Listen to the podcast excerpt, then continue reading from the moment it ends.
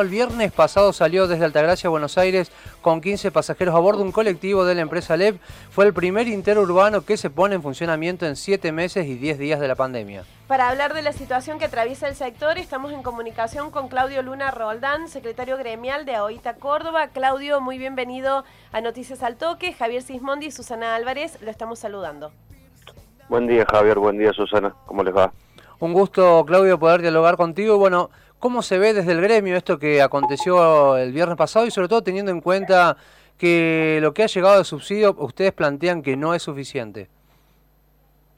Sí, te hago una corrección, no este ómnibus que salió la semana pasada no es un interurbano, es un, un coche de larga distancia, eh, que si bien no es el regreso del transporte de larga distancia, lo que ha pasado con esta empresa Buses es un acto de práctica desleal, una práctica antisindical, a donde nuestros compañeros han sido coaccionados para prestar servicios, cuando una empresa, esta empresa mantiene una deuda con todos nuestros compañeros de Buselep que ronda los tres salarios, estamos hablando aproximadamente de 100 mil pesos, están en un completo estado de indigencia y este monto es certificado eh, por la documentación presentada por la empresa en el Ministerio de Trabajo, en audiencia de inspección, por lo tanto es una deuda completamente real y, y bueno, y seguimos en conflicto más allá con esta empresa, con el, con todo el sistema de transporte, con todo el empresariado, porque seguimos sin poder cobrar nuestros salarios.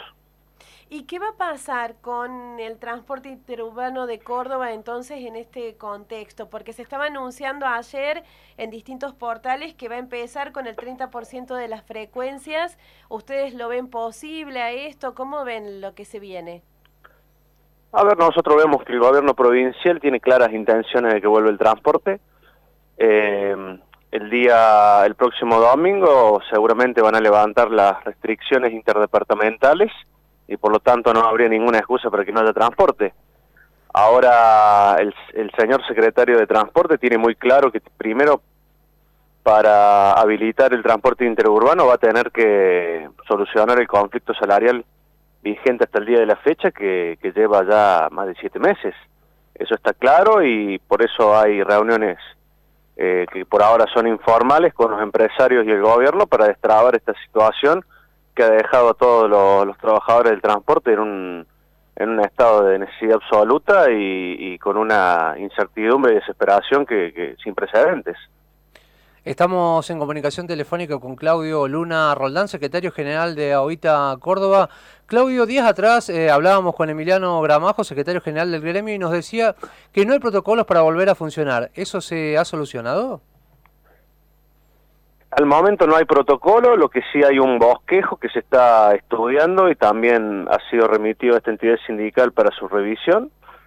Eh, tenemos entendido, por, lo poco que hemos leído hasta ahora, que los recorridos hasta 60 kilómetros irían todas las butacas ocupadas, pero no habría gente parada, y todos los recorridos que sean más de 60 kilómetros ocuparían únicamente el 60% de, de, las butacas.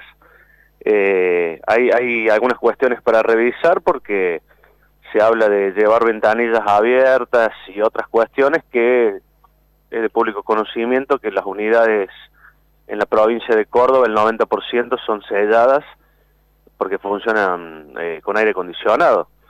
Pero bueno, eso ese será un tema a tratar una vez resuelto el, el conflicto salarial y también tememos eh, tener un conflicto eh, en la parte de protocolo por una cuestión que consideramos nosotros esencial y ante esta postura inflexible del empresariado de no hacer ningún tipo de aporte para dar soluciones, creemos que si van a tener que hacer algún tipo de inversión se van a negar y seguramente tendremos un conflicto con eso.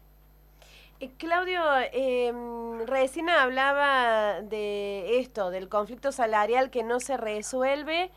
Eh, ¿Dónde creen ustedes que está el problema? Porque en un momento se dijo que los empresarios no pagaban porque no llegaban los subsidios. ¿Dónde se está frenando esto para que los trabajadores puedan cobrar lo que corresponde y para que no esté en peligro la fuente de trabajo? A ver, nosotros eh, llegamos a dos, hicimos dos acuerdos con los empresarios frente al ministro de Trabajo. Los dos fueron incumplidos. Nosotros hicimos concesiones. Una, una, gran concesión fue reducir nuestro salario un 25% en un carácter no remunerativo que le hace un ahorro al empresario del 41% en las cargas sociales, con la, la premisa de eh, mantener la, estabilidad laboral, que fue una de las cláusulas de estos acuerdos, y por sobre todo eh, tener la previsibilidad de saber cuándo y cuánto vas a cobrar, algo que no se dio a lo largo de edad de, más de 200 días. Eh, ¿Cuál es, eh, por qué no, no, hay una realidad, los subsidios se atrasaron, es cierto, pero acá estamos hablando de subsidios y de salarios, ¿qué va a poner el empresario? El empresario no ha puesto nada. Este es un empresario prebendario que ha vivido toda la pandemia de fondos públicos, que son el subsidio provincial y el subsidio nacional, y del salario de los trabajadores. Ellos no han aportado absolutamente nada a, la solución de este conflicto. Y eso es lo que venimos insistiendo en todas las reuniones y le pedimos al gobierno de la provincia que interceda, porque ah, eh, sin la voluntad de ellos difícilmente le encontremos la, solución a este conflicto. Claudio, vos recién hablabas del empresariado, ¿no? ¿Ha hecho algo para mantener los puestos del trabajo o, ha habido despidos en todos estos tiempos? No, gracias a Dios, las 4.200 familias que, no, que se nuclean en, en AOITA eh, conservan su puesto de trabajo. Por supuesto que han manifestado en, en varias ocasiones que el sistema se va a tener que achicar, seguramente va a ser difícil mantener tantos trabajadores suspendidos, pero no, nuestra posición ha sido muy clara que ningún puesto de trabajo se va a tocar porque eso va a ser la premisa de, esta entidad sindical. ¿Hay alguna reunión en el corto plazo para buscar destrabar esta situación? Va a haber reuniones esta semana. Eh, sabemos que el gobierno de la provincia está trabajando y sabemos también que el, mismo gobierno ha dicho que se tiene que solucionar nuestro conflicto para que vuelva a haber eh, servicio. Es claro que si el, eh, gobierno habilita, habilita nuevamente el transporte y no tenemos la solución definitiva a nuestro conflicto salarial, nosotros mantenemos vigente nuestra medida de fuerza. Claudio, y bueno, pensando ¿no? en esta nueva normalidad y los protocolos también para desarrollar la actividad, eh, ¿considera que va a ser redituable económicamente para las empresas esto que tiene que ver sobre todo con los viajes a larga distancia, ¿no? que seguramente, y tiene que ser así, eh, la reducción de pasajeros en las unidades de colectivos?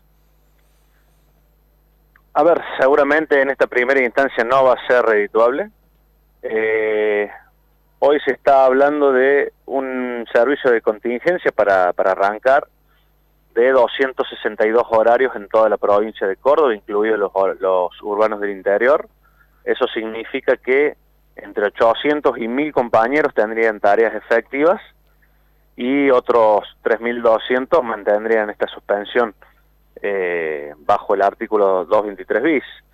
Eh, entendemos que como lo han manifestado los empresarios también a lo largo de todo este tiempo. Eh, el transporte ya estaba en crisis, la pandemia precipitó esta, esta, esta grave crisis que lo atravesaba y eh, se entiende que el gobierno deberá hacer algún tipo de aporte para darle una sustentabilidad al sistema. Eso es lo que seguramente mantendremos eh, en, en las reuniones de esta semana.